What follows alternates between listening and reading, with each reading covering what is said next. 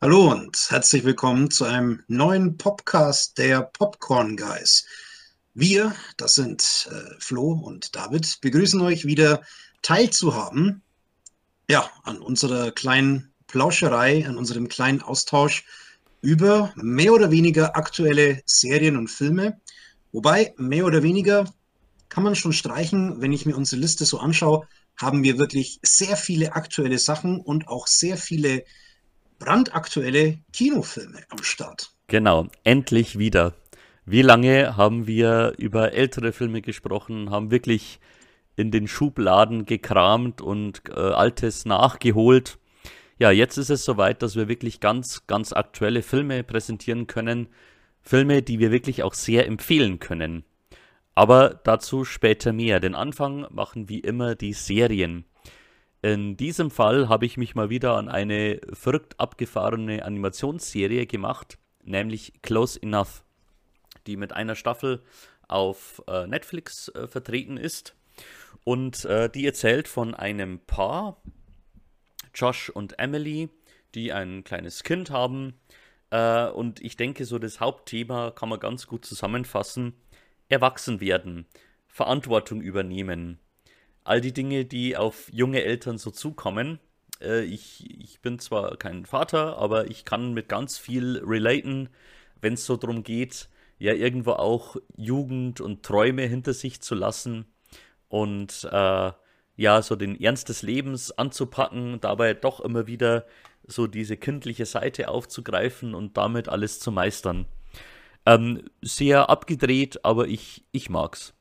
Also ich glaube, wer so, so äh, ja, Serien wie Rick and Morty, äh, Gravity Falls, ähm, Adventure Time, so diese, diese modernen, äh, durchaus erwachsenen äh, Animationsserien mag, der ist mit Close Enough bestimmt auch ganz gut beraten.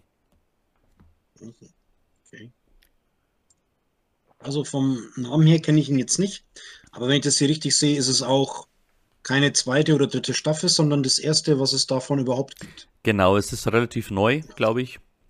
Ähm, mhm. Das sind auch äh, sehr kurze Episoden. Also ich glaube, in den USA erscheinen immer 10 Minuten Episoden. Äh, auf Netflix sind immer zwei zusammengefasst, so 20-minütigen Episoden. Genau, und man ist dann doch relativ schnell durch. Acht Folgen sind dann, glaube ich, da. Aber ist schön und nette Themen und äh, greift es ganz gut auf. Wovon es schon mehr Staffeln gibt, ist eine deutsche Serie, die ziemlich durchstartet, die sehr erfolgreich ist. Und darüber bin ich auch recht glücklich, denn ich mag How to Sell Drugs Online Fast. Eine deutsche Serie, die jetzt schon in die dritte Staffel gegangen ist, äh, die ich auch in recht kurzer Zeit durchgebinged habe. Es sind ja leider auch nicht so viele Folgen. Und die die Geschichte erzählt von Moritz und Lennart, zwei Abiturienten, die ja eher so Nerds sind, die sich mit äh, Coden auskennen und ähm, ja äh, sehr viel Zeit am PC verbringen und die irgendwann äh, feststellen, beziehungsweise aus der Not heraus, äh, Lennart braucht Geld für eine Operation, äh, die feststellen, wie sie Geld machen können, nämlich indem sie einen Online-Handel für Ecstasy einrichten. Und dabei geräten sie in einen sehr gefährlichen Strudel der Kriminalität natürlich aber auch der Geheimnistuerei und, und Verschwörung und auch den Problemen, die zwischen ihnen entstehen. Und das ist schon in die, in die dritte Staffel gegangen. Ich habe jede Folge genossen, ich fand sie richtig gut und kann es jedem nur ans Herz legen. Ist eine tolle Serie. Ich bin froh, dass aus Deutschland jetzt schon eine zweite Serie kommt, die erfolgreich ist und auch international ähm, so ein bisschen äh, ja, Aufmerksamkeit ähm, generiert. Äh, das freut mich einfach, dass das so, so gut ankommt.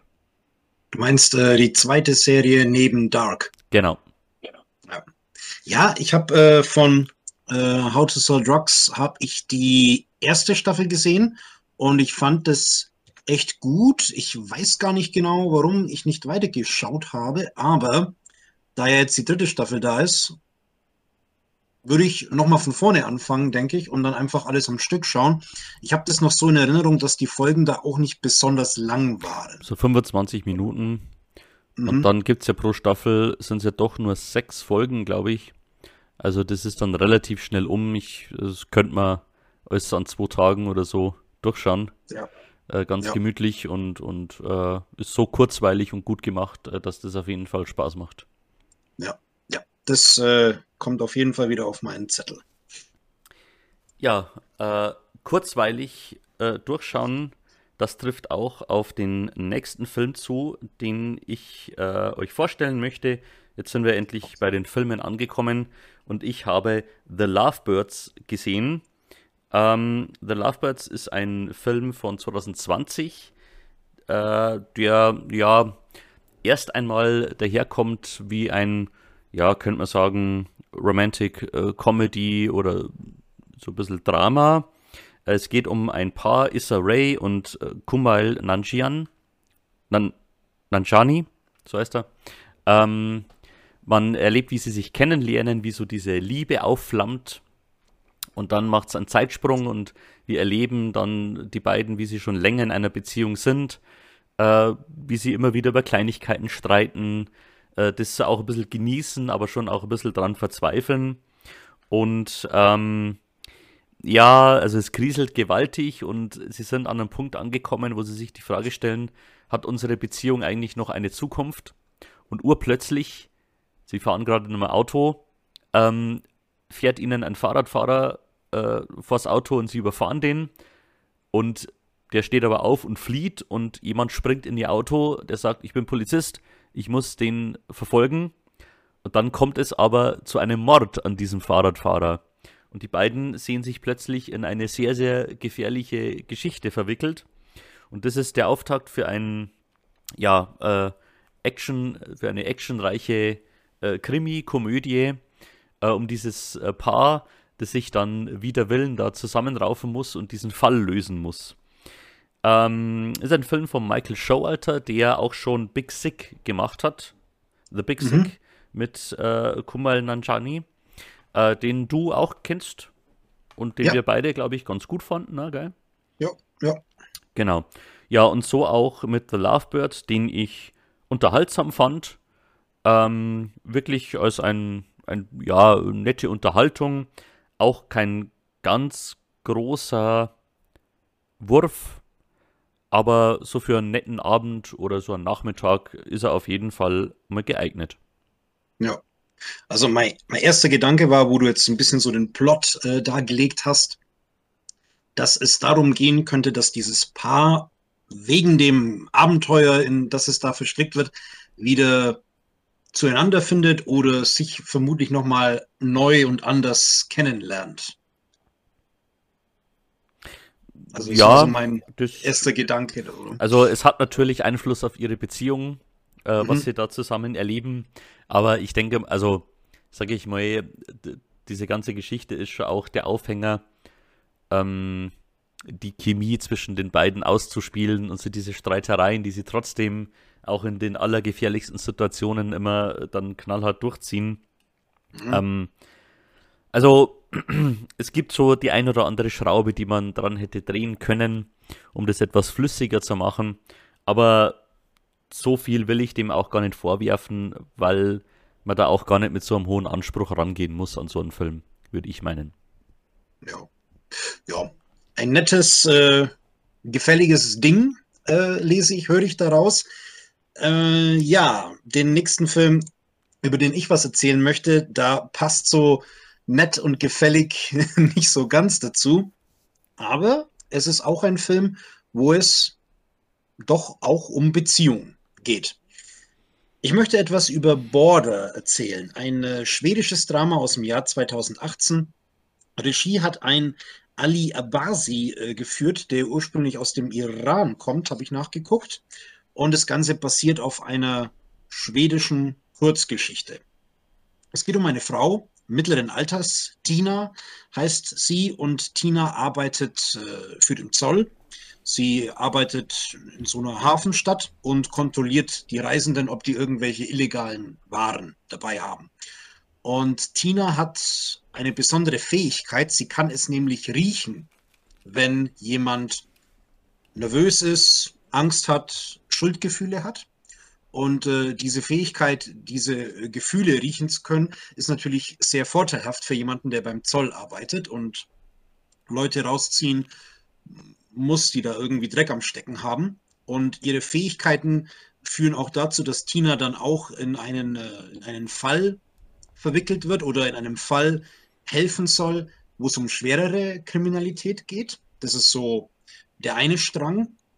Und der andere Strang ist, dass Tina, muss man zuerst zunächst mal sagen, Tina ist, hat ein ähm, deformiertes Gesicht, also sie fällt äh, optisch sozusagen aus dem Raster und äh, sie ist auch sehr, also lebt nahezu allein in einem äh, Haus im Wald und ist mehr oder weniger für sich, ist auch gerne in der Natur allein unterwegs.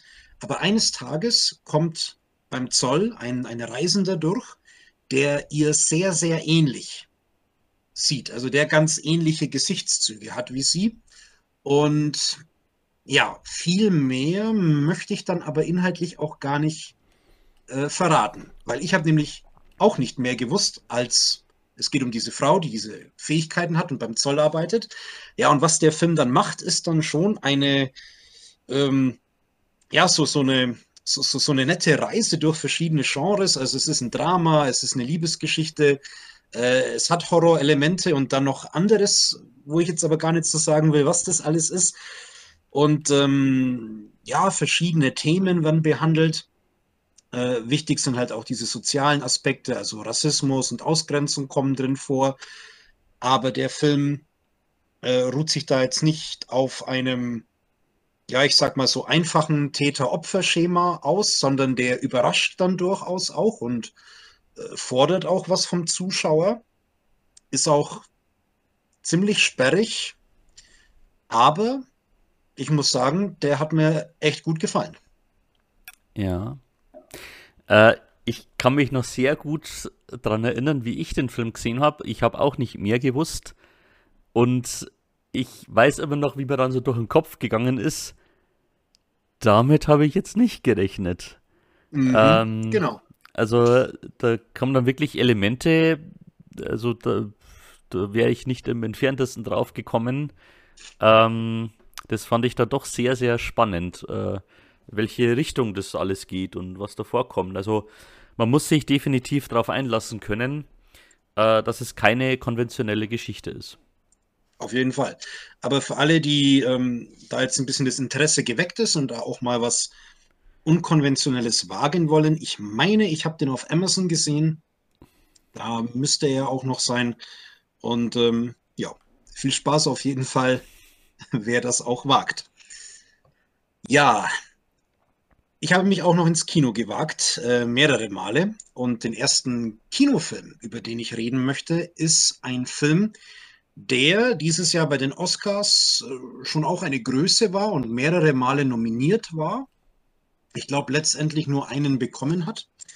Aber vom Namen her haben den vielleicht mehrere schon gehört. Ich habe Minari gesehen.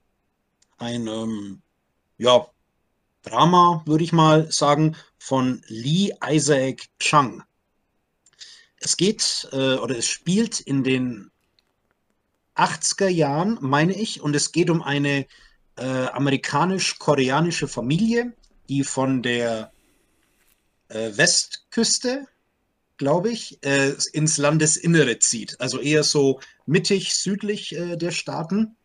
Und der Grund, warum die Familie umzieht, es ist ein Vater, eine Mutter, eine Tochter und ein kleiner Bub, der so sechs oder sieben Jahre alt ist. Der Grund für den Umzug ist, dass der Vater ein Stück Land gekauft hat und da möchte er koreanisches Gemüse anbauen und das dann an koreanische Restaurants äh, überall verkaufen. Und in seiner Vorstellung ist das eine äh, super Idee und äh, es wird sie innerhalb kürzester Zeit ähm, wohlhabend machen.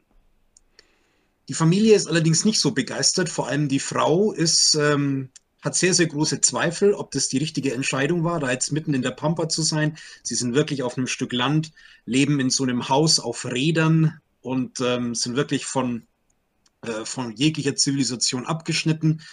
Und ja, es kriselt dann auch äh, in der Beziehung aufgrund dieser Entscheidung und dem Tatendrang von dem Familienvater. Und noch dazu ist der kleine Sohn krank. Ich weiß nicht mehr genau, was er hat, aber äh, die Eltern sind besorgt, die Mutter ist besorgt. Es sollte jemand da sein, der auch auf die Kinder aufpasst, weil der Vater ist mit dem Land beschäftigt und die Mutter arbeitet. Und da kommt dann die Großmutter aus Korea, kommt, die sich um die Kinder kümmern soll. Das ist dann auch nicht so einfach, weil die Großmutter irgendwie ganz anders tickt und so quirlig und so seltsam ist. Und der kleine, äh, der kleine Junge sagt, du bist ja irgendwie gar keine Oma. Und ja, aber sie versuchen sich dann da irgendwie so durchzuschlagen. Ich fand den Film ganz gut, äh, hat mich jetzt nicht völlig umgehauen, muss ich sagen. Aber es sind schon so, schon so ja, nette Aspekte so mit drin. Also von der ganzen Familiendynamik her. Es ist dann auch so, dass ja, Kontraste und Gegensätze aufeinandertreffen. Äh, zum einen, dass diese koreanische Familie irgendwie äh, Fuß fassen möchte äh, in, in, diese, in, in, Amerika dann eben, aber auch so dieser Stadt-Land-Gegensatz kommt schön raus. Ich habe es wo gelesen, dass der vom ganzen Stil und von der Atmosphäre her auch was Westernmäßiges hat. So, äh, die Familie zieht los, hat ein Stück Land und will das bebauen und besiedeln. Das stimmt. Das ist auch so von der ganzen Bildästhetik äh, schlummert es da so mit drin. Mein Highlight war dann aber die äh, koreanische Schauspielerin, den Namen habe ich jetzt nicht parat, die die Großmutter äh, gespielt hat, die auch den Oscar bekommen hat, meine ich. Und ähm, ja, die ist auf jeden Fall äh, ja, ein Highlight des Films. Mhm. Ja. Also durchaus ein Film, den man sich mal anschauen könnte, äh, ja. guten Gewissens, wenn man so auf ein Familiendrama hofft. Also mein Eindruck war, dass der Film durchaus eher so leichter ist, also kein wirklich tiefes Drama, sondern eher ja. was leicht, leicht verdauliches. Ja, ja also es klang jetzt vielleicht von der Beschreibung her schwerer, als er tatsächlich mhm. ist. Äh, er hat schon so eine gewisse Leichtigkeit. Ich musste zwischendurch auch ähm, ganz, ganz vage an Little Miss Sunshine denken, mhm. aber er kommt da für mich nicht ran, weil er einfach nicht so eine runde Sache ist. Ich muss gestehen, ich weiß auch jetzt so knapp äh, zwei, drei Wochen danach auch nicht mehr genau, wie er ausgegangen ist. Also dann, da ist er bei mir einfach ein bisschen zu sehr durchgezogen, ohne großen Eindruck zu hinterlassen. Aber ich würde auch sagen, den kann man sich schon durchaus mal anschauen. Okay. Nehme ich mir mal vor, wenn er in der Gegend noch irgendwo läuft oder dann irgendwo mal auf einer Watchlist landen kann. Ja, Du hast mich bei unserem letzten Podcast ähm, dazu gebracht, mir äh, drei Filme reinzuziehen. Uh, sorry. Äh, nee, nee, ist, ist schon gut. Äh, und zwar habe ich die Matrix-Trilogie angesehen. Du hast ja gesagt, die ist momentan komplett auf äh, Netflix. Den ersten habe ich zwar auf Blu-ray, die zwei anderen nicht. Und die habe ich mir dann äh, gestreamt. Und ähm, wir müssen gar nicht mehr groß, denke ich, was sagen, aber ich könnte jetzt zumindest mal meinen Eindruck schildern, was die Teile 2 und 3 angeht. Mhm. Also ich würde schon sagen, dass die recht deutlich hinter dem ersten zurückfallen. Also der erste, ich hatte da so richtig Spaß dabei und die ganze Ästhetik und die Story und wie sich das so aufbaut und so langsam entschlüsselt. Ähm, also wirklich ein kluger, guter Science-Fiction-Film. Ähm, ja, Teil 2 würde ich da auch recht geben. Du hast gemeint, der hat halt vor allem gute Action-Szenen. Das hat er. Teilweise aber auch, fand ich, ein bisschen zu sehr in die Länge gezogen oder zu exzessiv. Und äh, das Ganze hat sich dann im dritten Teil aber nochmal gesteigert, wo dann auch wirklich massiv viel CGI-Gedöns dazugekommen ist. Und ja, muss ich gestehen, hat mich dann aber einem bestimmten Punkt eher gelangweilt und ich musste mich irgendwie so durchkämpfen. Mhm.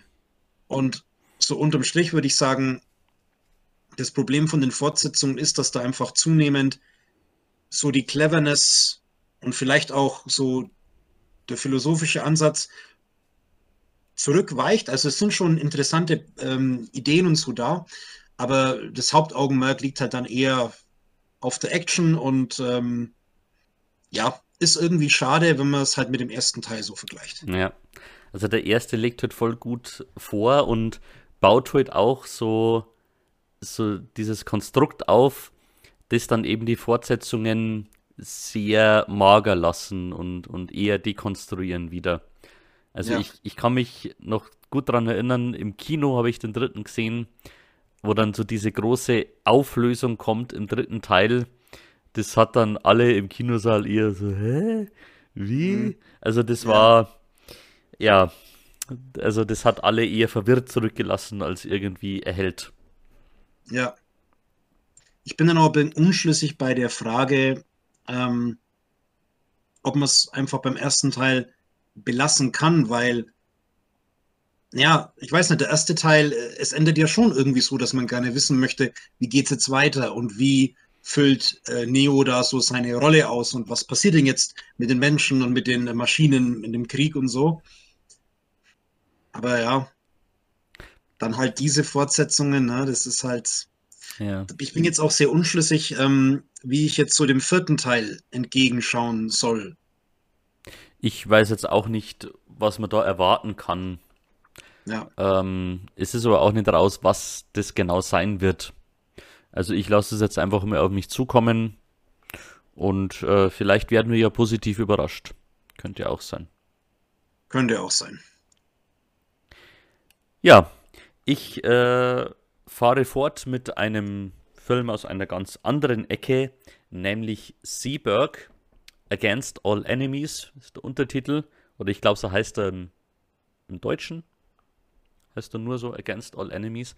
Und erzählt die wahre Geschichte der Schauspielerin Jean Seberg, die Ende der 60er Jahre so ein Aufbruch war, ähm, die im europäischen Kino auch recht bekannt war, aber eben auch in Hollywood Fuß gefasst hat, sich da allerdings immer ein bisschen schwer getan hat. Und äh, diese Jean Seberg hat einen jungen Bürgerrechtler, oder jung, hat einen Bürgerrechtler kennengelernt, ähm, Hakim Jamal. Und es hat sich da wohl eine Affäre ergeben und durch diesen Bürgerrechtler ist sie in Verbindung gekommen mit den ebenfalls äh, aufstrebenden Black Panthern. Und dadurch ist sie in, auch in die, in, in, ja, unter Beobachtung in, dies, in die Zielscheibe des FBI geraten, weil äh, sie ja da durchaus auch als eine reiche Person da etwas, ähm, also ihre Unterstützung da bieten konnte und das hat äh, dem amerikanischen Staat natürlich nicht gepasst. Ja, Kristen Stewart äh, spielt diese junge Schauspielerin und äh, wird da eben verwickelt. Ähm, Im Laufe dieses Films stellt sie eben irgendwann fest, dass sie unter Beobachtung des FBI ist, äh, wird da sehr paranoid und, und sehr vorsichtig und ähm, ich muss gestehen, am Ende des Films hatte ich gar keine so große Lust dann nachzulesen, was da Wirklichkeit ist und was nicht, ähm, weil die Geschichte insgesamt ähm, ja dann doch relativ unspektakulär verläuft. Also es ist eine nette Geschichte, aber ist jetzt auch nicht die Verschwörung des Jahrhunderts. Ähm, was auf jeden Fall der Fall sein soll, und das wird dem, dem Film sehr angekreidet. Also wir erleben da einen FBI-Agenten, der sie beobachtet und der da aber irgendwann Skrupel kriegt und eben zu ihr Kontakt aufnimmt und sie mehr oder weniger warnt. Ob das der Wirklichkeit entspricht, weiß ich nicht. Es wird dem Film angekreidet, dass die das so machen, denn das FBI ist in diesem Fall also in der Wirklichkeit eindeutig hier der Bösewicht, weil das FBI ganz bewusst eine ähm, ja, Verleumdungskampagne gegen diese Schauspielerin losgetreten hat, um sie eben, ähm, um eben ihren Einfluss für, äh, bei den Black Panthern auch zu brechen und ihren gesamtgesellschaftlichen Einfluss. Also das scheint wohl Tatsache zu sein. Ähm, das Leben von Gene Seberg hat ein vorzeitiges Ende gefunden und das ist wohl auch sehr unter mysteriösen Umständen. Also da vermuten viele auch noch eine Verschwörung oder eine Beteiligung auch äh, eines Geheimdienstes. Ähm, aber so konnte mich der Film leider nicht an der Stange halten, dass ich mich da einlesen wollte. Da ging es mir mit anderen Filmen oder mit anderen wahren Geschichten anders. Ja. Aber es ist doch eine, ein solider Thriller, das kann man sagen. Äh, der so, der so, so einzelne Momente hat, äh, der einen schon fesselt, aber leider nicht über die ganze Laufzeit das so halten kann. Ja, ich äh, würde jetzt kurz einen Exkurs machen. Also Black Panther-Thematik und äh, schwarze äh, Bürgerrechtsbewegung. Es läuft doch momentan auch ein Film. Ich glaube, der heißt Judas and the Black Messiah, meine ich. Ja. Der müsste doch dann eigentlich ähnliche Zeit, ähnliche Thematik auch irgendwie haben. Also da geht es meines Wissens auf jeden Fall auch um die Black Panther-Bewegung. Ich weiß aber nicht, wann der Film bei uns läuft oder ob er schon läuft. Mhm. Ähm, also bei mir in der Gegend habe ich ihn noch nicht gesehen. Aber der wird ja. ja auch gelobt, wurde ja auch mit einigen Oscars datiert oder zumindest Nominierungen. Ähm, also der ist auf jeden Fall auch, äh, schlägt in dieselbe Kerbe, aber dazu kann ich nichts sagen. Ja, ich auch nicht, aber hat so geklingelt eben gerade. Mhm. Ja, ein durchaus ja eher schwereres Thema. Wir gehen weiter in seichtere Gewässer und eher zu witzigeren Filmen. Äh, ich habe, ich weiß gar nicht mehr, wie ich auf den gekommen bin, einen, eine spanische Komödie namens Tok Tok gesehen. Ähm, mhm. In diesem Film begleiten wir eine Gruppe von Menschen, äh, die zu einem Psychologen gehen wollen, denn sie alle haben ja irgendwelche Ticks, irgendwelche Muster, ähm, ja, irgendwelche Neurosen. Ähm, wir haben da einen älteren Herrn, der das Tourette-Syndrom hat. Wir haben da einen, der alles sehr geordnet äh, braucht, der nicht auf Linien treten kann, sondern wenn er auf dem Pflaster geht, immer nur auf den Steinen direkt. Wir haben eine junge Frau, die sämtliche ähm, Sätze immer wiederholt. Also alles, was sie sagt, sagt sie zweimal und so weiter und so fort. Äh, eine sehr bulde, Tru äh, wilde Truppe, die sich in der Arztpraxis einfindet und feststellt, aus irgendeinem Grund scheinen sie alle um dieselbe Zeit äh, einbestellt worden zu sein. Also alle haben sie um 16 Uhr einen Termin. Und zu allem Überfluss ist der äh, Arzt noch gar nicht da, sondern der verspätet sich. Und von der ähm, äh, Sprechstundenhilfe werden sie immer nur vertröstet, ja, der kommt noch. Und die sitzen jetzt eben alle in diesem Wartezimmer und müssen sich gegenseitig ertragen.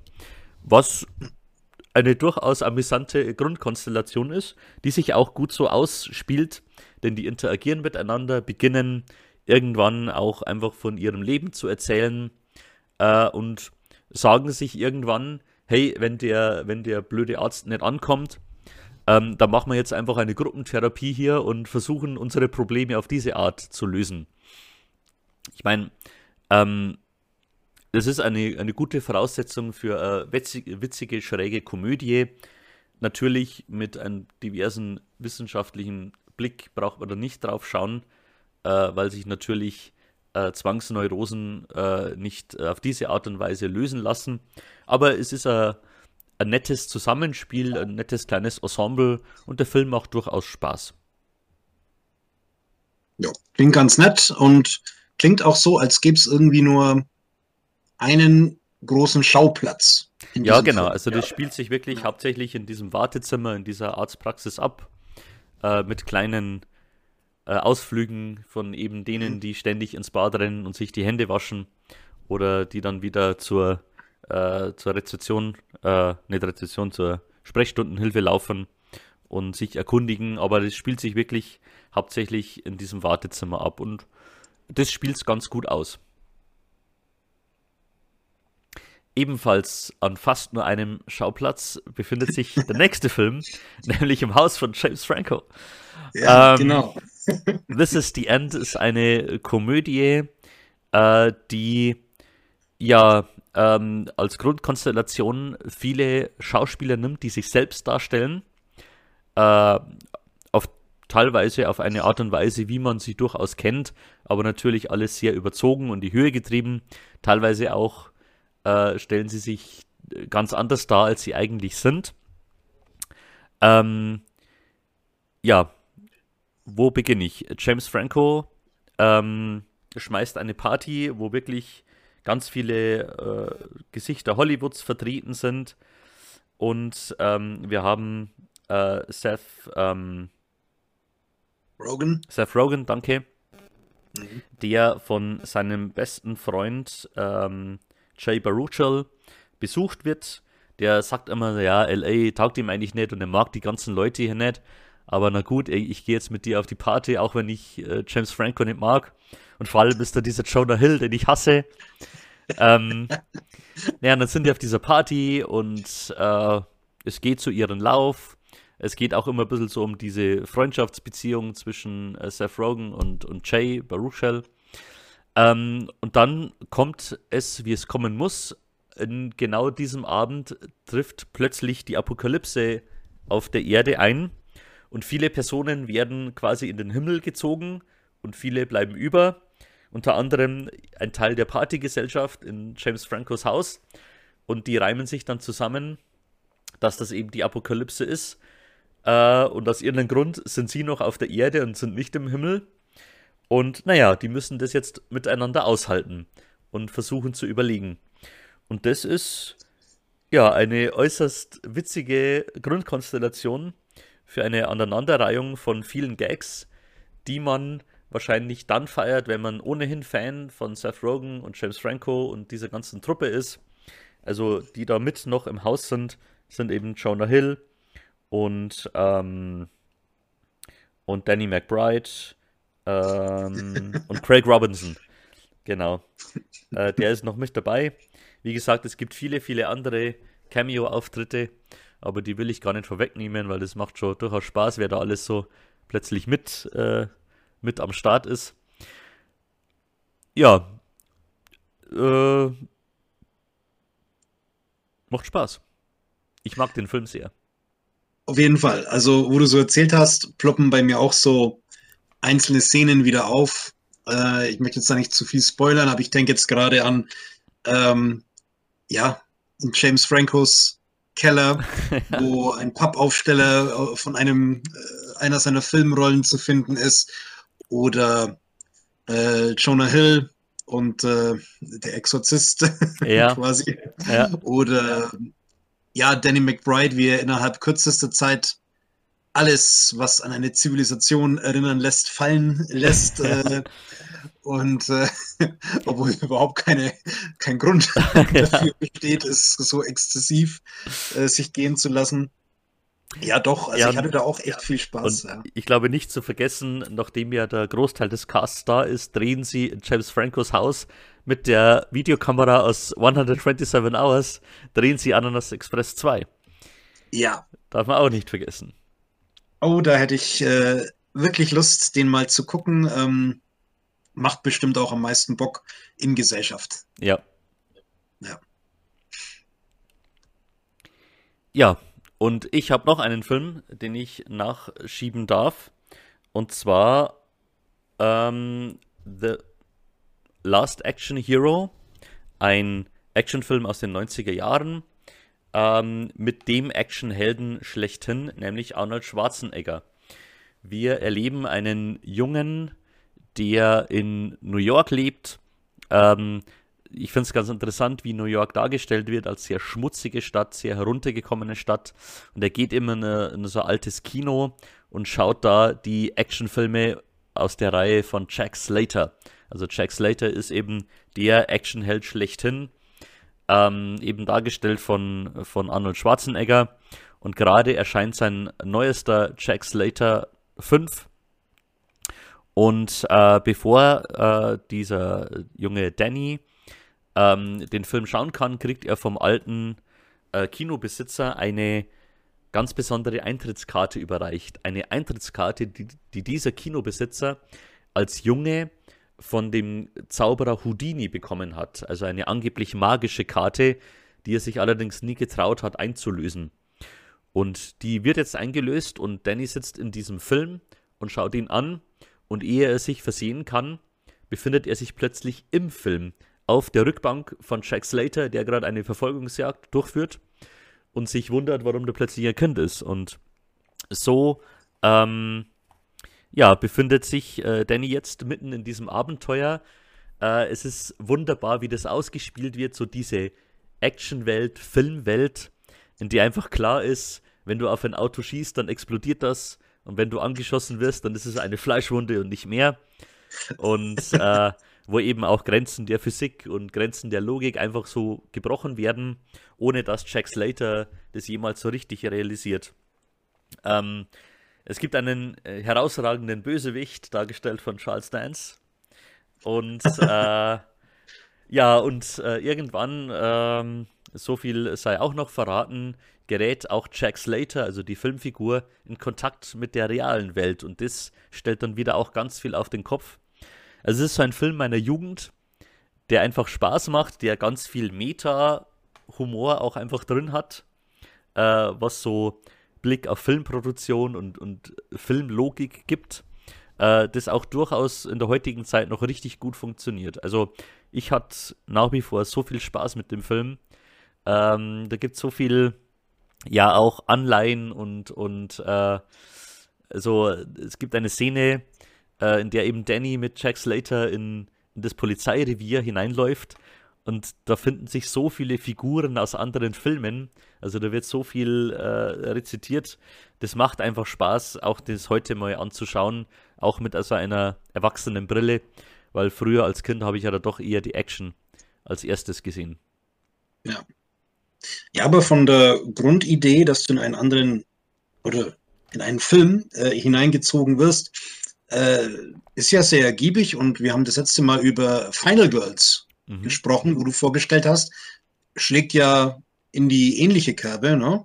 Also da kann man durchaus auch heute noch viel damit machen mit dieser Idee. Genau. Ich glaube, den hast du mittlerweile auch gesehen, gell?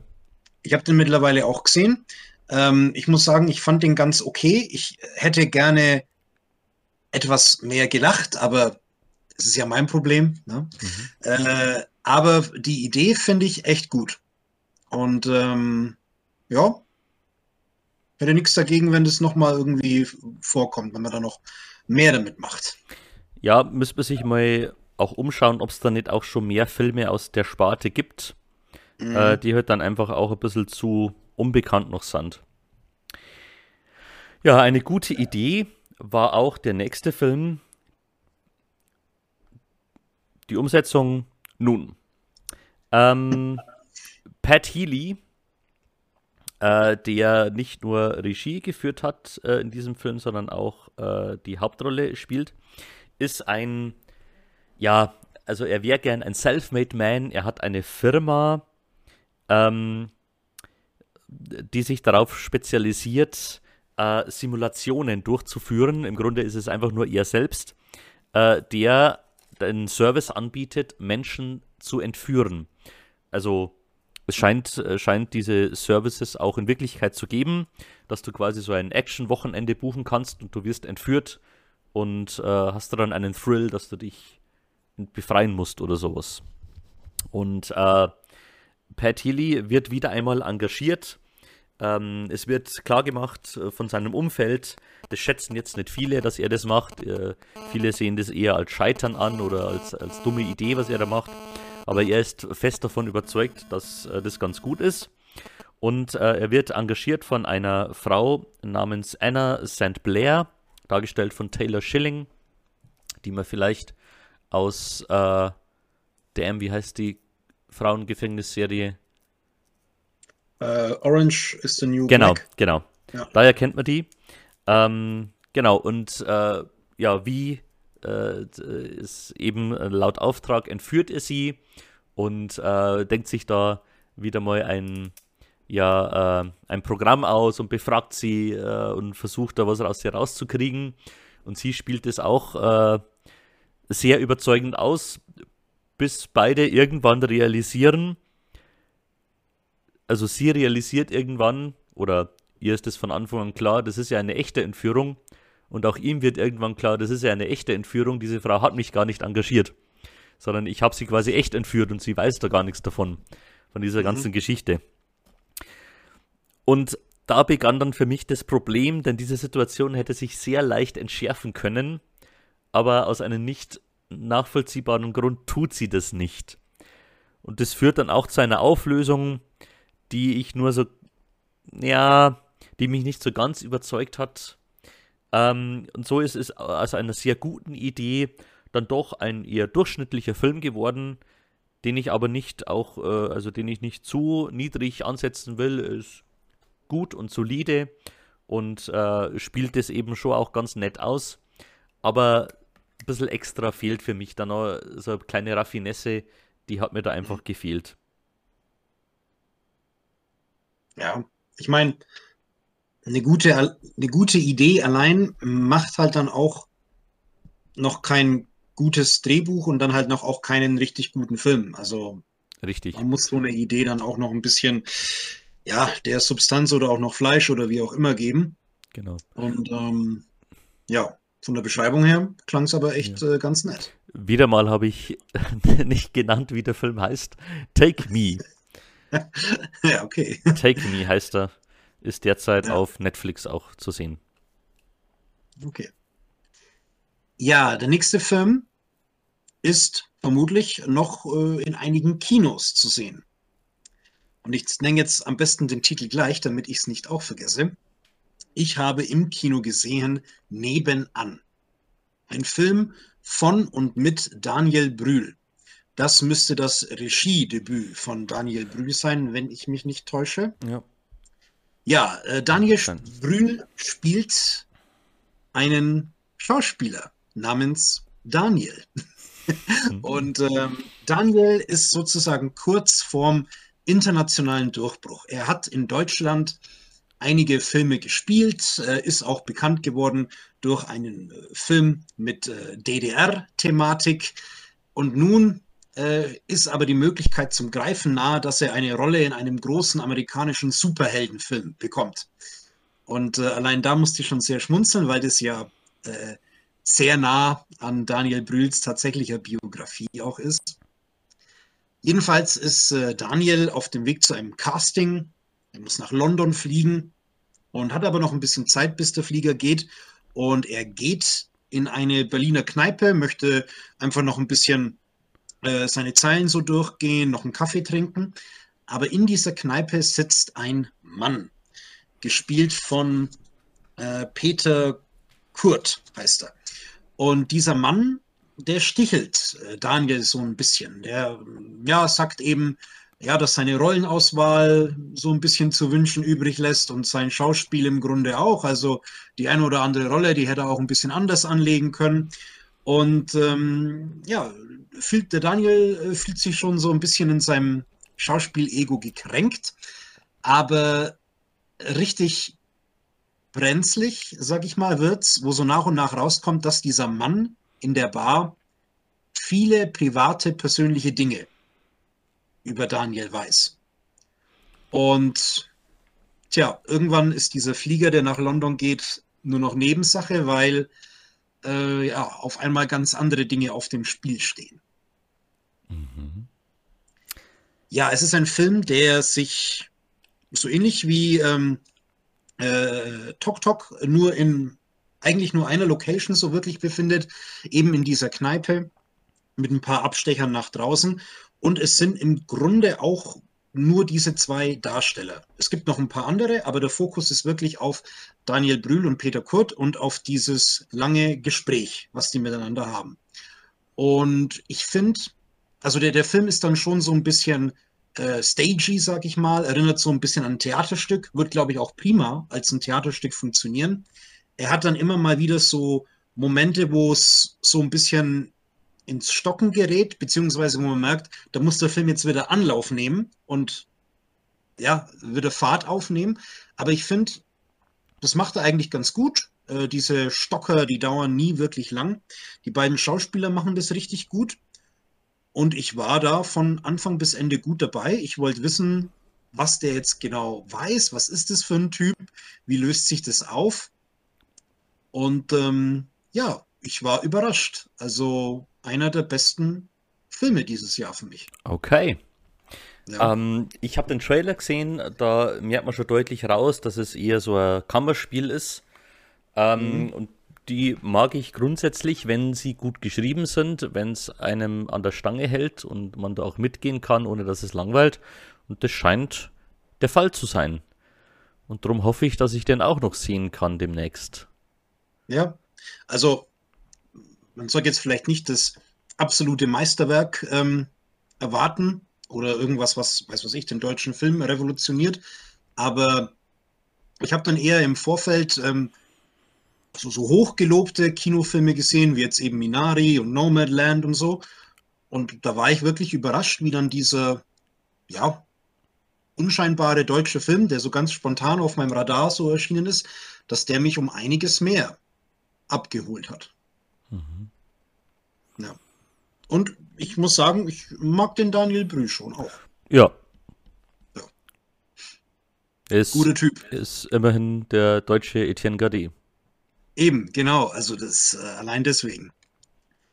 Ja, ähm, außerhalb vom Kino habe ich dann äh, auch noch ja, deutsche Filme gesehen, beziehungsweise äh, Filme mit einer deutschen Thematik, mit äh, ein dunkles Kapitel in der deutschen Geschichte, nämlich äh, rund um den Zweiten Weltkrieg und die Zeit des Nationalsozialismus. Ich habe gesehen Der Untergang. Den kennst du vermutlich auch. Ja. ja.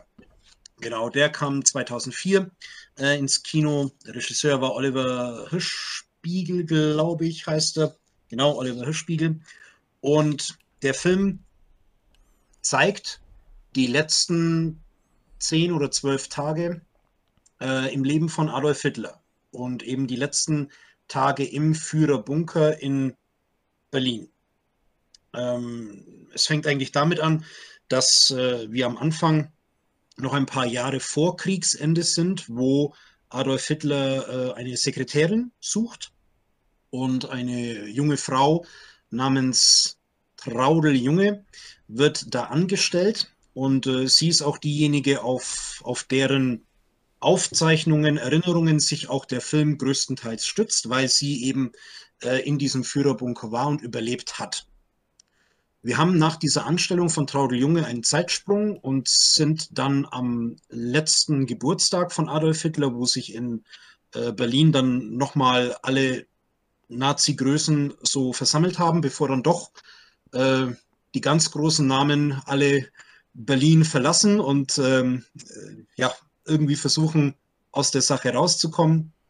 Äh, ich denke jetzt an Göring und Himmler zum Beispiel, aber dann eben doch äh, ein, ja, eine, eine Art harter Kern, bestehend aus Adolf Hitler, den Sekretärinnen, äh, Goebbels und die Familie Goebbels und einige Militäroffiziere in diesem Bunker sind. Ja, es ist ein Film, der damals, als er rausgekommen ist, für einige Kontroversen gesorgt hat.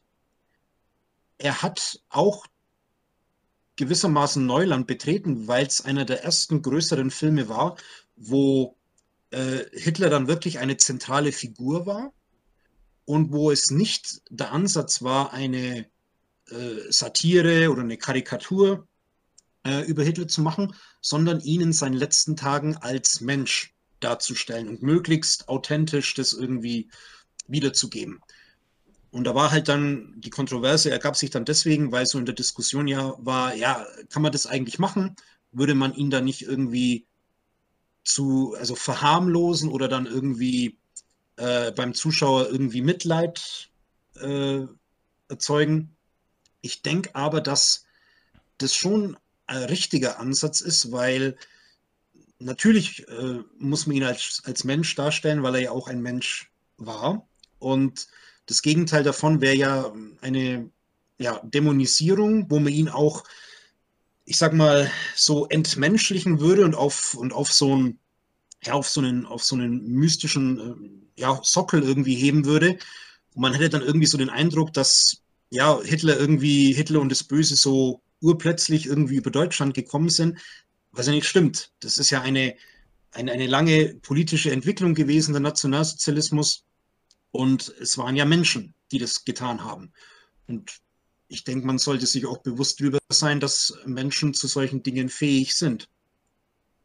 Ja, also von daher ähm, fand ich den Ansatz schon richtig. Bruno Ganz, der Hitler spielt in dem Film, macht es meiner Meinung nach ganz fantastisch. Ja. Ähm, es ist auch ja schon auch ziemlich krass oder auch, ja, vielleicht auch für den Zuschauer so eine gewisse Zumutung, weil man hat diese Szenen, wo er ruhig, väterlich, fast schon sympathisch ist, begrenzt sich aber hauptsächlich auf die Szenen, wo er eben mit dieser Traudel Junge so auch allein ist und mit ihr abseits von Politik spricht. Aber dann hat man eben die anderen Szenen, wo er die Wutanfälle hat, wo er einen kompletten Realitätsverlust hat, diese Zusammenbrüche hat, wo dann Bruno ganz meiner Meinung nach auch sehr deutlich immer das Böse und das Menschenverachtende so durchschimmern lässt. Und ja, mit so die erschreckendste, der erschreckendste Aspekt so in dem Film ist für mich auch, ähm, wie da gezeigt wird, dass diese Ideologie der Nationalsozialisten jetzt nicht nur nach außen hin zerstörerisch war, sondern dann eben auch nach innen, wo dann äh, die Vorstellung war, ein Volk, das eben diesen Krieg nicht gewinnt, verdient es auch nicht zu überleben. Und ähm, das ist in Kauf genommen worden oder sogar geplant geworden, dass dann äh, das eigene Volk ja, äh, vergeht und äh, soll bis zum letzten Mann gekämpft werden. Und ähm, ja, also das ist wirklich der Endpunkt äh, in diesem Film. Ja. Ich habe ihn in so gesehen gute Erinnerung, weil ich eben äh, sehr geschätzt habe, wie Bruno Ganz das spielt. Also das sind mir einfach so gewisse Szenen, äh, sind mir noch ganz klar vor Augen, wie er das gespielt hat und, und das hat mich schon sehr beeindruckt. Inhaltlich habe ich jetzt aber doch gemerkt, weiß ich nicht mehr viel. Also da müsste mhm. ich ihn doch mal wieder sehen, äh, aber da kann ich nicht mehr viel dazu sagen. Ja, mich hat es dann, ähm, du hast ja bei dem anderen Film über die, äh, wo das Thema Black Panther äh, angeschnitten wurde, hast du ja gesagt, das hat bei dir jetzt nicht wirklich was ausgelöst, dass du da mehr über die Person irgendwie nachlesen möchtest und so. Bei den Filmen, die ich jetzt da ein bisschen vorstelle, war es bei mir genau das Gegenteil. Da hat es eher ausgelöst, dass ich nochmal nachlese und so. Mhm. Und ähm, ja, es hat so eine, es hat so eine düstere Faszination. Äh, überhaupt die ganze Zeit, aber auch so dieser, dieser Endpunkt, und ja, habe ich dann auch so Sachen rausgefunden, die ich vorher überhaupt nicht wusste. Beispielsweise, dass anscheinend äh, in Moskau in irgendeinem Archiv äh, noch Teile des äh, Gebisses äh, von Hitler sind. Mhm. Und man an den Zähnen, die auch teilweise künstliche Zähne sind, äh, Spuren von, äh, von Zyankali dann erkennen kann was bedeutet, dass er sich wohl nicht nur erschossen, sondern eben auch vergiftet hat. Also solche Sachen. Ähm, ja, was eine Szene, die, die, die sich mir damals schon eingebrannt hat und die ich heute immer noch als, ja, als eine der schlimmsten in dem ganzen Film empfinde, ist auch, ähm, ja, wie, die, wie, wie das Ehepaar Goebbels äh, die eigenen Kinder tötet. Ich denke, ähm, viel eindeutiger kann man da diese Ideologie auch nicht zusammenfassen. Ja. Ja, ja der Auslöser, warum ich mich so mit äh, dieser Zeit beschäftigt habe, war aber ein anderer Film. Ich habe nämlich aus äh, beruflichen Gründen den Film Schindlers Liste gezeigt. Das mache ich normalerweise regelmäßig, habe jetzt den aber auch seit zwei oder drei Jahren nicht mehr gezeigt und damit auch nicht mehr gesehen. Aber ja, dieses Jahr war es soweit. Ich denke, der Film ist zu Recht sehr, sehr bekannt. Aus dem Jahr 1993 ist er von Steven Spielberg. Und es geht um den deutschen Unternehmer Oskar Schindler, der vor dem Zweiten Weltkrieg eigentlich überhaupt nicht erfolgreich war und dann aber, als der Zweite Weltkrieg war, nach Polen gegangen ist, da die Situation genutzt hat und eine Fabrik erworben hat, wo äh, Emaillewaren hergestellt werden, also hauptsächlich so Geschirr äh, für die Front. Und äh, Oskar Schindler wollte nach Polen gehen, um sich dumm und dämlich äh, zu verdienen. So muss man es, denke ich, auch sagen. Und äh, die Möglichkeit, äh, eben reich zu werden, bestand auch darin, dass er Juden angestellt hat, weil er für die die musste, also die musste er nicht direkt bezahlen, das war das eine, und äh, er musste der SS äh, Geld für jüdische Arbeiter zahlen, aber eben auch nicht viel. Im Prinzip Sklavenarbeit.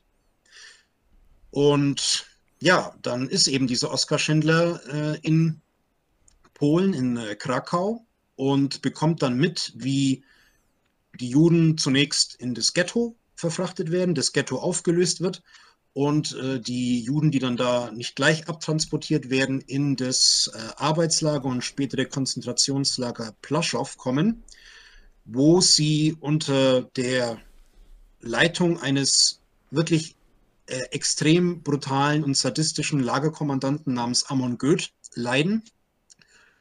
Ja, und langsam vollzieht sich in Oskar Schindler dann ein Wandel, kann man sagen.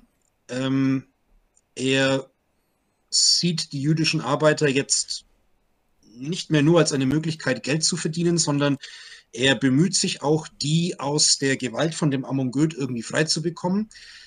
Alle, die äh, in seiner Firma arbeiten, sind tagsüber nicht in diesem Lager, was bedeutet, sie sind einigermaßen sicher.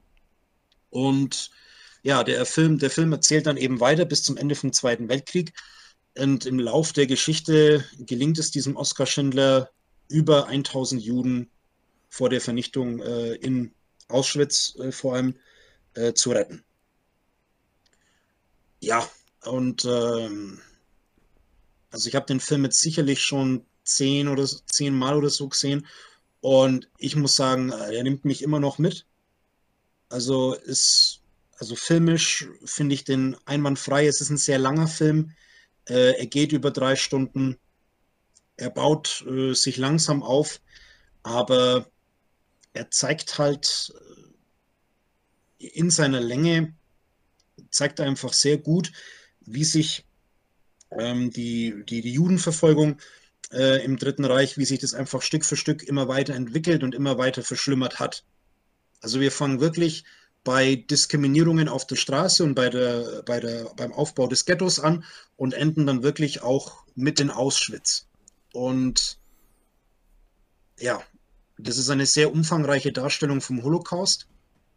Und es ist äh, darstellerisch auch wirklich äh, ja, unglaublich. Ich finde, Liam Neeson macht es sehr, sehr gut und sehr, sehr glaubwürdig.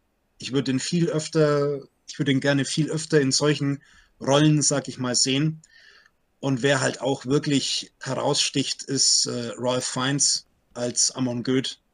Ähm, man, man würde nicht also man, es, es wäre so die, ja, der perfekte Filmbösewicht, wenn man nicht wüsste, dass es den wirklich gab und dass man anscheinend auch einige Sachen, die der echte Amon Goeth gebracht hat, nicht in diesem Film zeigen konnte oder wollte, weil äh, die, die Sorge war, wenn man das eben so zeigen würde, dann wäre der Vorwurf, das ist erfunden, das macht kein Mensch. Hm. Ja. Ja, dem kann ich eigentlich gar nichts mehr hinzufügen. Äh, ich habe ihn nicht so oft gesehen, es ist auch schon länger her, dass ich ihn gesehen habe. Ähm, was ich auf jeden Fall unterstreichen möchte, ist eben die Performance von Ralph Fiennes. Das fand ich immer schon wahnsinnig beeindruckend und abstoßend. Ja. Ähm, also man, man sagt es öfter so, aber Schindlers Liste ist auf jeden Fall ein Film, den man mal gesehen haben muss. Das ist ja. Film, Filmgeschichte. Ja. Sowohl und, tatsächliche Geschichte als auch Filmgeschichte oder anders gesagt ein Film, der Geschichte wirklich greifbar umgesetzt hat. Ja.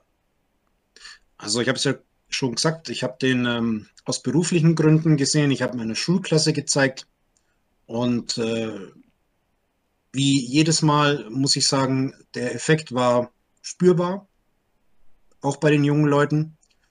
Und ja, also wenn ich auch so an meine Schulzeit zurückdenke, also die Sachen, die dir diese Zeit und dieses Verbrechen am ehesten greifbar machen, ist zum einen ein Besuch in einem Konzentrationslager. In meinem Fall war es Dachau.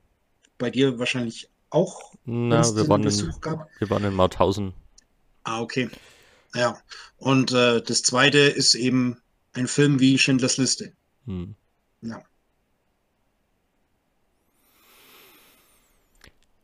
Gut, dann machen wir hier an dieser Stelle einen Schnitt, gehen weiter zu einem anderen Film, der jetzt thematisch ganz woanders angesiedelt ist, aber ich glaube in seiner Schwere und in seiner Härte und Ertragbarkeit in eine ganz ähnliche Kerbe schlagen. Äh, ich spreche jetzt über Lux Eterna. Es ist der aktuellste Film, um nicht zu sagen der neueste Streich von unserem gemeinsamen Freund Gaspar Noé. Oh. Und, äh, und es ist äh, ein ähm, vergleichsweise sehr kurzer Film. Er dauert nicht einmal eine Stunde. Also er mhm. ist äh, sehr kurz. Äh, wir erleben zwei Frauen, äh, zwei Schauspielerinnen, die sich austauschen über ihre Erfahrungen, ähm, die so Erfahrungen, wie es am Set ist, ähm, ja, was, worauf man achten muss, was die eine schon gemacht hat, äh, was ganz cool ist zu drehen, was unangenehm ist und so weiter. Und dann äh, transportiert sich das hinein in die Situation an Set. Also eine der beiden Frauen ist eine Schauspielerin, die andere ist die Regisseurin. Ähm, äh, und die Kamera wandert eben durch das Set, an dem sehr chaotisch zugeht, an dem sehr viel durcheinander läuft. Diese Regisseurin scheint das alles nicht so ganz im Griff zu haben. Äh, es geht um einen Film, der sich um die Hexenverfolgung dreht und eben diese Schauspielerin, äh, die ist eben dabei, diese krönende Szene äh, der Verbrennung der Hexe zu drehen. Ja, und so wandert jetzt eben dieser Film durch, beleuchtet verschiedene Aspekte, verschiedene Situationen am Set, am Drehort. Sehr viel Streit, der da entsteht. Und der Film, obwohl er sehr kurz ist, ähm, endet dann mit einer Sequenz, die, ich weiß nicht genau, wie, wie lang sie ist. Sie hat sich angefühlt wie eine Stunde ähm, die wirklich so an die Grenze der Ertragbarkeit ging. Also ich meine, von Gaspar Noé wissen wir, dass er gerne mal Situationen ausspielt, ähm, äh, die wirklich so an die Nieren gehen, die wirklich so an die Grenzen äh, des guten Geschmacks und auch der, der Zuschauer äh, und Zuschauerinnen gehen. Aber das war schon ein ganz anderes Level und ich möchte, um hier einen Punkt zu machen, einfach eine Rezension des Films vorlesen. I was there for the premiere. I watched this with Gaspar Noé in the room. I cannot empathize how unwatchable the last 20 minutes are. He wanted to clear out the theater. Jesus fuck my eyes.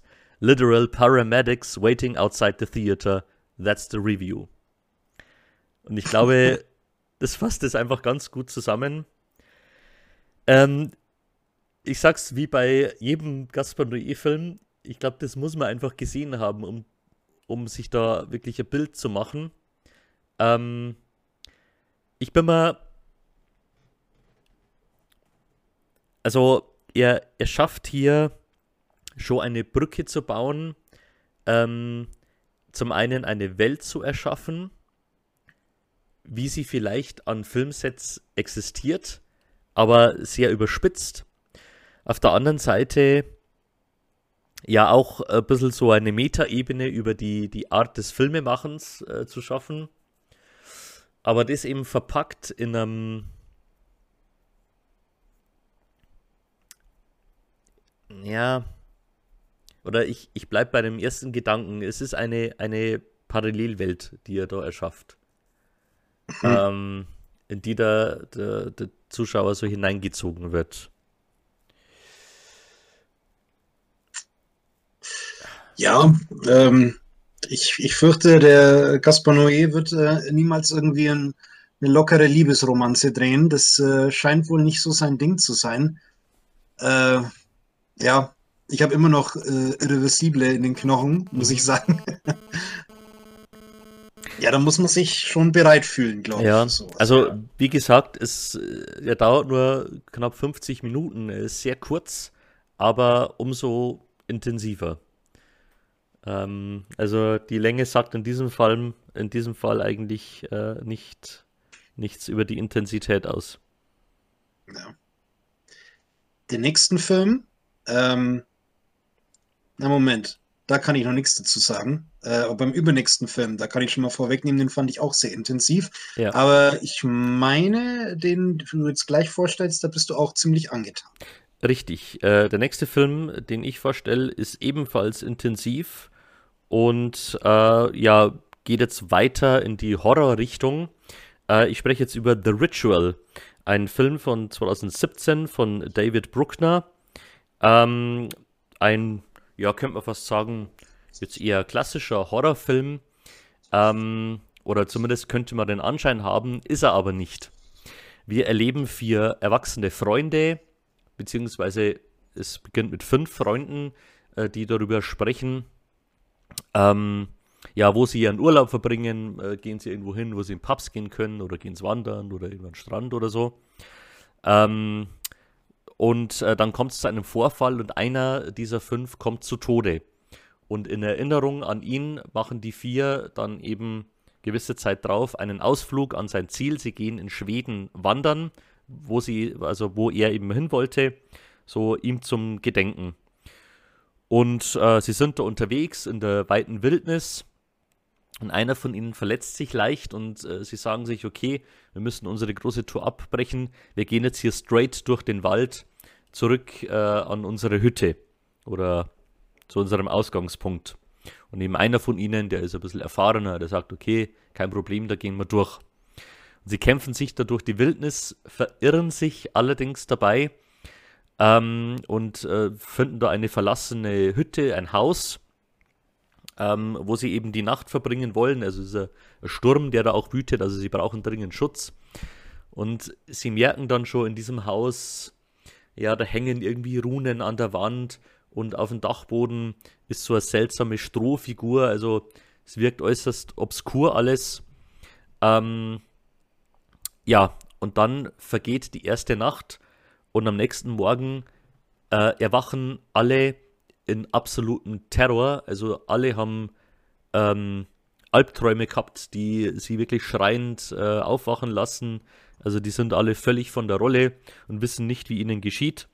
Und äh, so beginnt die Abwärtsspirale, denn sie merken bald, sie sind nicht allein in diesem Wald. Da scheint ein Wesen zu sein, da scheinen vielleicht andere Menschen zu sein, die Jagd auf sie machen und sie finden keine Sicherheit mehr. Und so ist für mich The Ritual kein klassischer Horrorfilm, denn er schlägt immer wieder die Brücke, also wir überleben, erleben das immer wieder aus äh, der Sicht von Ruff Spall, ähm, der eben mit dem Tod seines Freundes äh, verbunden ist. Äh, das wird immer wieder zurückgeholt, äh, es wird immer wieder thematisiert. Und ähm, ja, schließt dann irgendwann so eine nette Verknüpfung zu äh, nordischer Mythologie.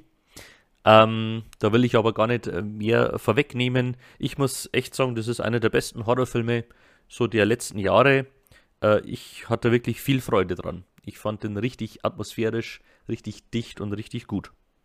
Mhm. Ja, du hast äh, auch schon eine Kritik auf unserem Blog dazu geschrieben. Den werde ich mir jetzt mal endgültig auf meine Watchlist setzen, weil klingt schon sehr gut. Klingt auch ähm, wie nach einer gewissen Verwandtschaft zu diesem nächsten Film. Genau. Wo so die Worte atmosphärisch, dicht, intensiv schon auch ganz gut passen. Genau, das war auch der Grund, warum ich unseren nächsten Film gesehen habe. Mhm. ähm, ich habe eben weil ich The Ritual gesehen habe und äh, so in der Stimmung war, äh, tags darauf mir gedacht, Mensch, jetzt lege ich mal wieder einen ähm, Film ein, den ich vor längerer Zeit gesehen habe, der mich aber sehr beeindruckt hat, nämlich The Witch von Robert Eggers. Ähm, wir erleben in der Gründerzeit Amerikas eine Familie, die eben aus England übersiedelt ist, die da äh, ja in, im neuen Land, in New England, ähm, ja ihre Heimat finden will, aber aus, ja, die in einen Disput geraten mit ihrer Gemeinde, auch religiöse Gründe spielen da eine Rolle. Die werden ausgestoßen von ihrer Gemeinschaft und ziehen eben weiter ins Land hinein und suchen sich da einen neuen Ort, wo sie leben können. Und so siedeln sie am Rand eines Waldes, irgendwo so mitten in der Wildnis. Ähm, und beginnen da, sich ein neues Zuhause aufzubauen, bis schließlich das jüngste Kind ähm, der Familie, ein Baby, plötzlich verschwindet, entführt wird. Also die, die älteste Tochter sollte darauf aufpassen und vor ihren Augen verschwindet das Kind und es bleibt verschwunden. Es bleibt ein Rätsel, was mit diesem Kind passiert ist. Ähm, unter den äh, Kindern äh, wird dann allerdings dann, äh, ja, besteht so die Meinung oder wird mal geäußert, in diesem Wald lebt eine Hexe und hat unser, unseren Bruder geholt. Und so, ja, entspinnt sich ein, zum einen ein Familiendrama, ähm, das so die, Dynama die, die Dynamik in dieser Familie ganz gut beschreibt, äh, wo die Trauer ob des Verlustes des jüngsten Kindes eine Rolle spielt, aber auch so der Kampf ums Überleben, denn äh, ja, die, äh, die Ernte äh, läuft nicht so gut, wie sich der Vater das vorgestellt hat. Also die Familie ist sehr am, am Kämpfen, äh, wie sie das äh, ja, umsetzen sollen, wie sie äh, wie sie eben da ihr Leben aufbauen sollen. Und nach und nach passieren eben Dinge, die scheinbar übernatürlicher Natur sind, die sie sich nicht erklären können. Und wo diese tiefe religiöse Familie dann schließlich nur noch zu einer Erklärung kommt, es ist Hexerei, die hier am Werk ist. Ja. Und wie du schon gesagt hast, das Ganze wird uns in einer äußerst dichten äh, Atmosphäre erzählt, in ja, um nicht zu sagen langatmig, aber der Film lässt sich wirklich viel Zeit, um diese Atmosphäre aufsaugen, aufzusaugen. Ähm, es wurde auch penibel darauf geachtet, äh, da eine sehr altertümliche Sprache äh, auch durchziehen zu lassen, zumindest im Original. Im Deutschen weiß ich nicht, wie das da wirkt. Ähm, und so, äh, ja, hat uns Robert Eggers hier einen äh, es ist, es ist ein Horrorfilm, würde ich schon so beurteilen, aber auf keinen Fall ein gewöhnlicher, sondern ein, ein Film, der viel über menschliche Abgründe und auch religiöse Abgründe, würde ich sagen, äh, uns erzählt. Ja, also ich habe ihn bisher nur einmal gesehen. Das mit der Sprache habe ich noch so in Erinnerung, dass die auch bei der Synchronisation ja fast so eine Art Shakespeare-haftes oder Altdeutsch, Altdeutsch irgendwie gewählt haben. Also ähm, ist durchaus auch im Deutsch, muss man gut dabei sein, um mhm. dem irgendwie folgen zu können, von den Dialogen her. Und ich weiß noch, dass da ungefähr so, ja, mit mir waren wir, glaube ich, fünf oder sechs Leute im Kino damals. Und ein paar Reihen vor mir saßen Pärchen, so auch 30, Mitte 30 oder so. Und er ist dann nach dem Film aufgestanden und hat gesagt, beschissenster Horrorfilm ever. und, es war, und, und ich war halt so drei Reihen hinter ihm und war so ganz entzückt und glücklich mit diesem Film. ja, also es ist ein, es ist ein Horrorfilm, ähm, aber eine ganz äh, ungewöhnliche Machart. Und man darf jetzt, glaube ich, nicht, weiß nicht, sowas Conjuring, Insidious oder irgendwie sowas erwarten. Also äh, es ist schon arthausig und sperrig. Aber was mir so gefallen hat, war mein Eindruck, dass sich so das meiste des Horrors oder vielleicht sogar fast der gesamte Horror in den Köpfen dieser Familienmitglieder abspielt. Oder es einfach um die, um die Vorstellung geht, wie stellen die sich Hexerei oder eine Hexe vor. Mhm. Und ja, also das, das fand ich so, und wie gehen die einzelnen Leute damit um? Und da entspinnt sich dann natürlich dieses Drama und äh, äh, diese, diese äh, gestörten Beziehungen zwischen den Leuten und auch diese Gewalt äh, letztendlich im Film auch. Und ich hätte schon Bock, den wieder zu gucken. Ähm, ich ich habe ja bei dir jetzt den Eindruck, äh, der hat dir beim zweiten Mal ebenso gut gefallen wie beim ersten Mal. Ja, das kann ich, das kann ich sagen. Ja. Ja, und äh, Robert Eggers ähm, hat ja auch den Leuchtturm gemacht. Genau. Ein das ebenfalls Ja, äh, sehr guter Film, der äh, durchaus auch äh, wirklich äh, andere Sehgewohnheiten oder keine üblichen Sehgewohnheiten bedient, sondern auf den ja. man sich definitiv einlassen muss. Und da wiederum würde ich sagen, schließt der nächste Film richtig gut an mit diesen ungewohnten Sehgewohnheiten. Ja. Wir haben nämlich beide einen Film gesehen, der jetzt auch äh, ganz aktuell im Kino kommt. Äh, ein Fantasy-Drama namens The Green Knight von David äh, Lowery. Ich hoffe, ich spreche es richtig aus, der A Ghost Story auch äh, gemacht hat. Ja.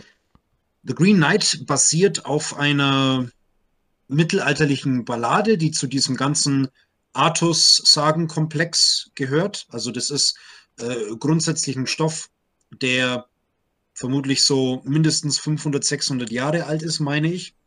Äh, interessant ist, das habe ich die letzten Tage erst rausgefunden, dass äh, Tolkien eine Übersetzung des Stoffes geschrieben hat. Aha.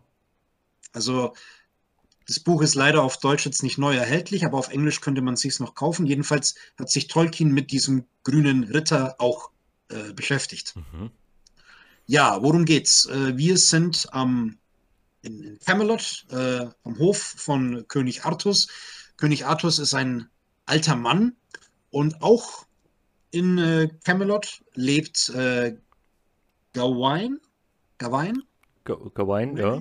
Gawain, äh, sein Neffe. Und ähm, ja, der ist jetzt eben keiner von diesen äh, großen, tapferen Rittern, sondern äh, er lebt eigentlich so ein bisschen in den Tag hinein. Er feiert gern, er trinkt viel, er treibt sich in den Bordellen rum, hat auch eine, eine mehr oder weniger ernste Beziehung mit einer von den Prostituierten dort und träumt oder stellt sich mit nicht ganz so viel Antrieb, würde ich meinen, ein Ritterleben vor.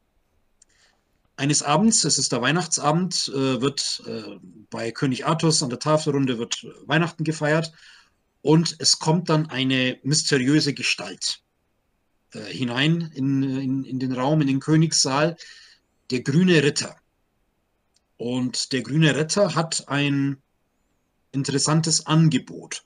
Er sagt, einer von euch hier Versammelten hat sozusagen einen Schlag frei mit dem Schwert und er kann diesen Schlag ausführen, ist aber dann an das Versprechen gebunden, ein Jahr später, also an Weihnachten in einem Jahr, in die grüne Kapelle zu kommen, wo dann der grüne Ritter sein wird, um dann dort den gleichen Schlag zurück zu empfangen. Ja, und ähm, unser Wein ähm, wagt es. Und das ist dann der Beginn einer ungewöhnlichen Heldenreise. Ja, so könnte man das zusammenfassen. Eine ungewöhnliche, eine doch recht lange Reise, aber eine wunderschöne. Also, wenn man die Bilder sprechen lassen will, das ist nämlich die eindeutige Stärke des Films. Mhm. Die Bilder überzeugen zu jedem Moment. Also könnte man so, jede Szene könnte man irgendwie als Desktop-Hintergrund äh, sich einrichten. Ja, und äh, Gawain erlebt auf seiner Reise verschiedene Episoden, könnte man sagen. Also so verschiedene Abschnitte, die sicher alle Teil dieses Buches sind oder dieser literarischen Vor, äh, Vorlage, von der ich mich aber immer wieder gefragt habe, während des Films, wie das Ganze schlüssig zusammenhängt. Mhm. Das habe ich nämlich nicht so erkannt. Und ich glaube, da geht es nicht nur mir so mit ja. dem Film. Ja, es ähm, würde ich haargenau genauso sagen. Ähm, visuell können wir uns sofort darauf einigen, dass er spitze aussieht. Kostüme, Kamera, Ausstattung, malerisch. Ich habe schon lange keinen so schönen Film mehr gesehen und keinen so ja, einfallsreichen und kreativen Film. Ähm, ich habe da stellenweise, habe ich irgendwie an Pans Labyrinth gedacht. Mhm. Also nicht vom Inhaltlichen her, da ist Pans Labyrinth viel, viel klarer mhm. äh, als The Green Knight, aber allein so vom, vom, vom visuellen Eindruck her. Ja, episodenhaft, sprunghaft. Das stimmt. Also ich, wo ich mit dem Film fertig war, konnte ich auch das alles noch nicht so wirklich einordnen. Und ich kann bis heute nicht so wirklich in einen Satz packen, was der Film mir jetzt mitgibt oder was so, so die Quintessenz ist. Also mir ist es soweit klar, dass diese Heldenreise eine untypische Heldenreise ist. Ich möchte jetzt auch nicht zu viel verraten. Das ist schwierig, da jetzt über Einzelheiten zu reden. Ja, aber ich bin noch ein bisschen unschlüssig und ich äh, bin entschlossen, wenn es klappt, diesen Film ein zweites Mal im Kino zu sehen, um dann nochmal drüber nachzudenken, mhm. wie ich den jetzt letztendlich bewerten soll. Vielleicht braucht es der Film wirklich, so diese zweite Sichtung, um ihn endgültig einzuordnen. Ähm, denn mir ist es auch bis jetzt noch nicht so ganz gelungen. Mhm.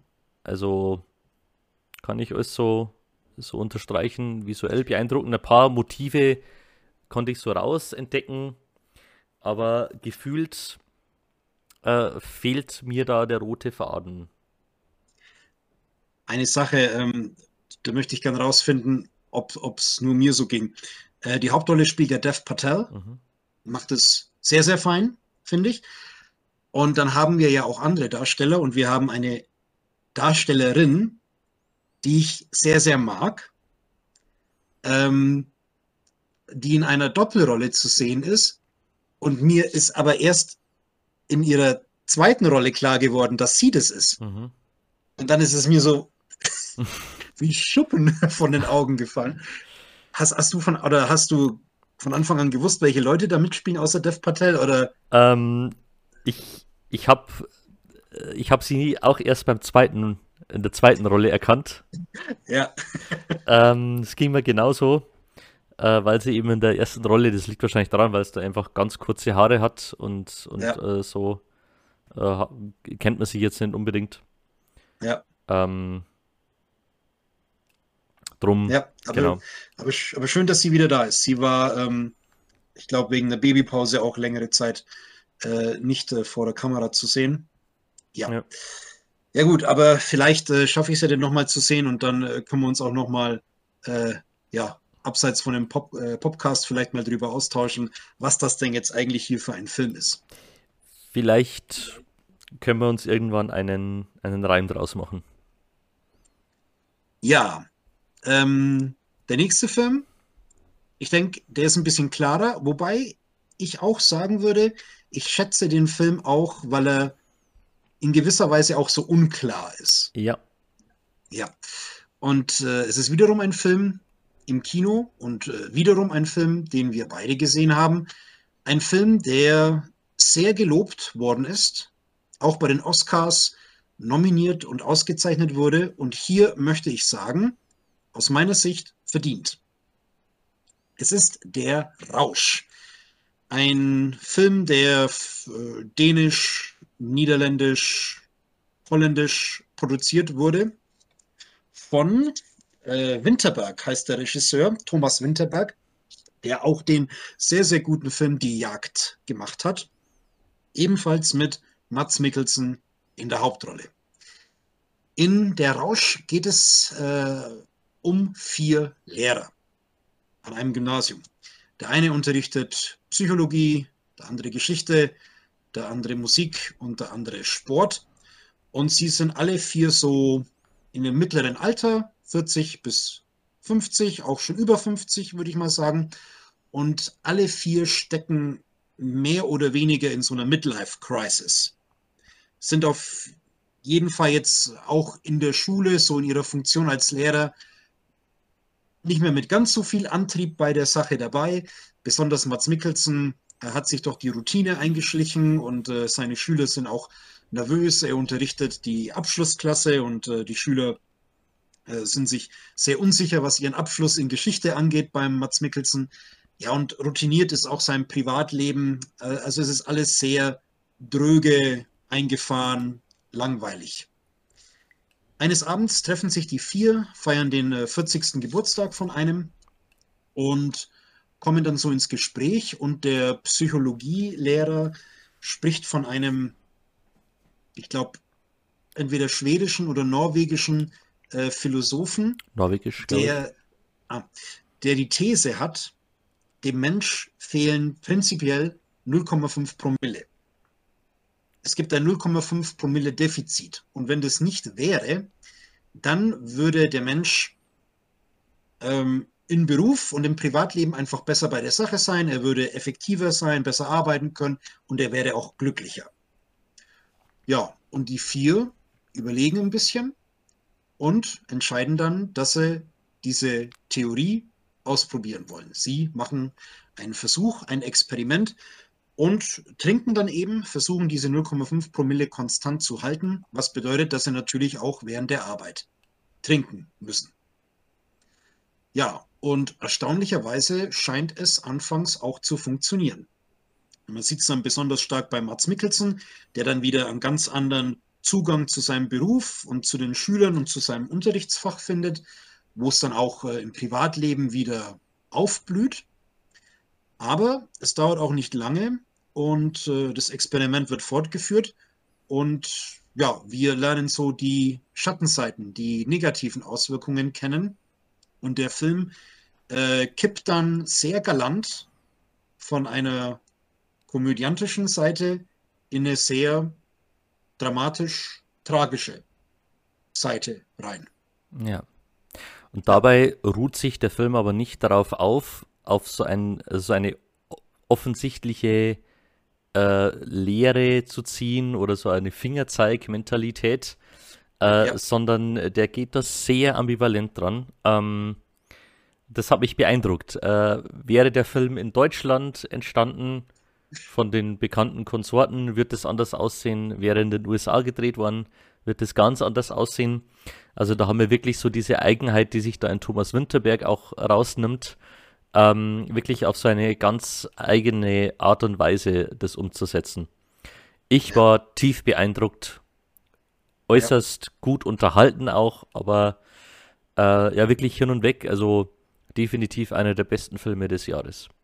Ja, auf jeden Fall. Und auch eines der besten Filmenden. Ja. Seit langer Zeit. Also diese, was du da beschrieben hast mit Ambivalenz, dass der Film einem jetzt sozusagen nicht die Moral vorkaut, sondern ja, den Zuschauer auch ein bisschen überlegen lässt, was er jetzt von dem Thema und von Alkohol und so weiter, was er da eben selbst hält. Ja, das führt eben zu diesem wirklich super Ende. Und ähm, kennst du die, ja, die, die Hintergrundgeschichte äh, oder was ähm, Thomas Winterberg im Vorfeld von dem Film passiert ist? Ähm, ich habe da schon mal was gehört, aber ich ich könnte es jetzt nicht zusammenbringen, glaube ich. Also Thomas Winterberg hat ähm, den Film ja konzipiert und sie haben, glaube ich, schon angefangen zu drehen und da ist seine Tochter tödlich verunglückt. Die Tochter hätte eigentlich äh, auch eine Rolle gespielt. Sie hätte die Tochter von Mats Mikkelsen im Film mhm. gespielt, ist aber in einem Autounfall gestorben, weil jemand im Gegenverkehr ähm, auf sein Handy geschaut hat. Ja, und ähm, Thomas Winterberg hat dann doch äh, den Film gedreht, hat dann auch äh, ziemlich äh, Support von den Leuten vor und hinter der Kamera auch bekommen und ähm, die haben dann eben zusammen entschieden, er will das machen und er braucht äh, diesen Film jetzt und dann machen wir jetzt diesen Film. Und die Schüler, die wir in Mats Mikkelsens Klasse sehen, sind Freunde von Winterbergs verstorbener Tochter. Mhm. Das ist der eine, ähm, die eine Hintergrundgeschichte. Und die andere ist, dass die vier Schauspieler bei den Proben äh, es versucht haben, mit echten Alkohol zu machen. Und äh, Winterberg das dann aber irgendwann unterbinden musste und dass dann äh, Mats Mikkelsen und die anderen drei äh, stattdessen äh, YouTube-Videos von äh, russischen Marathonsaufgelagen geschaut haben, um sich ähm, ja, vorzubereiten. Und ich finde aber, dass die das wirklich sehr, sehr gut machen. Ja. Weil ich glaube, dass es gar nicht so einfach ist, betrunken zu spielen, beziehungsweise es zu spielen und dabei nicht irgendwie albern oder lächerlich zu wirken, weil der Film der braucht ja auch dann das andere. Und der, der muss ja dann auch wieder in die Gegenrichtung gehen. Also wir können ja jetzt hier keine Blödelkomödie draus machen. Ne? Mhm. Ähm, ich glaube, die Gefahr als Schauspieler, wenn du jemanden betrunken spielen sollst, ist halt die Gefahr zu overacten ganz mhm. hoch. Und die machen das aber sehr fein, sehr behutsam. Und da gibt es wirklich ja. so, so Nuancen, die einfach ja. überzeugen. Oder ja. einfach sagt, ja, das ist halt so, ist jemand, der betrunken ist. Also ich würde sagen, ähm, so als Fazit, der Rausch ist der ultimative und umfangreichste Alkoholfilm. Er zeigt alle Abstufungen, was das mit dem Menschen macht und ähm, zeigt aber auch Alkohol im Guten wie im Schlechten. Ja. ja. Ähm, eine Sache, die dann doch ja anfangs ra rauskommt, aber die ich schon äh, einen starken Aspekt finde, ist so der gesellschaftliche Druck, der mit Alkohol verbunden wird. Ähm, ja. Das wird vor allem bei dieser wie von dir beschriebenen Geburtstagsfeier äh, kommt es so gut raus und das, die Erfahrung hat, glaube ich, jeder schon mal gemacht. Eben Mats Mikkelsen, der fährt und sagt, naja, ich trinke mal Wasser und die anderen, ja komm, also einen Schnaps kannst du mal mittrinken oder ein Glas Wein, jetzt komm schon. Äh, mhm. Das hat jeder schon mal gehört und ist auch eine Tatsache, die einfach existiert, äh, dass man in der Gruppe gerne äh, subtil genötigt wird, mitzutrinken. Das ist natürlich auch ein Aspekt des Alkohols. Ähm, wobei dann diese Szene mit dieser Geburtstagsfeier, wo es ja in einem sehr edlen Umfeld ist und man trinkt natürlich ähm, jetzt nicht irgendeine Plörre, sondern halt schon den erlesenen Wein mhm. und so. Das ist ein schöner Kontrast zu der aller, allerersten Szene im Film, wo es um Abschlussschüler geht, die eben ähm, so eine Art Trinkspiel haben, ich glaube, um den See rumlaufen und in Gruppen und jede Gruppe muss ähm, Kasten leer trinken und äh, man darf zwischenzeitlich kotzen und dann wird Zeit abgezogen, irgendwie sowas. Ich habe die Regeln nicht mehr so ganz im Kopf. Aber dann habe ich auch erfahren, dass in Dänemark, weil da spielt der Film, dass so der Alkoholkonsum unter Jugendlichen wirklich nochmal um einiges stärker ist als zum Beispiel in Deutschland. Mhm. Also dass ähm, Alkoholkonsum und auch Alkoholismus da nochmal eine größere Rolle spielt als bei uns, wobei der Film natürlich äh, universal ist, überall da, wo Alkohol getrunken wird, wird man sich äh, in diesem Film irgendwo wiederfinden und was erkennen. Ja. ja. Also ich glaube, da geht, gehen von uns sämtliche äh, Daumen hoch äh, für diesen Film und absolute, absolute Empfehlung, diesen Film zu schauen. Äh, ist ein grandioses Stück. Hat auch, glaube ich, äh, kann man auch sagen, äh, absolut verdient den äh, Oscar für den besten ausländischen Film gewonnen. Ja, absolut. Ja, damit sind wir am Ende unseres Podcasts. Wieder ein äh, buntes Programm, Höhen und Tiefen thematisch, mhm. qualitativ auch, aber doch äh, viele, viele Empfehlungen, würde ich meinen, ja. auch äh, was das aktuelle Kinoprogramm angeht. Von daher unsere Aufforderung, unsere Bitte, wenn ihr es euch einrichten könnt und wenn ein entsprechendes Programm in eurer Nähe kommt, geht ins Kino. Die Kinobranche kann es gebrauchen und es laufen wirklich Sachen zurzeit, die man sich anschauen kann. Ja, und wie immer sind wir sehr an eurem Feedback interessiert, an eurer Meinung interessiert. Habt ihr welche von diesen Filmen, die wir vorgestellt haben, auch gesehen? Wie findet ihr sie? Gibt es aktuelles Kinoprogramm oder überhaupt irgendwelche Filme und Serien, die ihr uns ans Herz legen möchtet? Lasst es uns wissen. Genau. Wir freuen uns über jegliche Kommentare und freuen uns auch, wenn wir uns dann bald wieder hören oder sehen. Genau. Bis Auf dahin. Macht's es gut. Servus. Ciao. Ciao.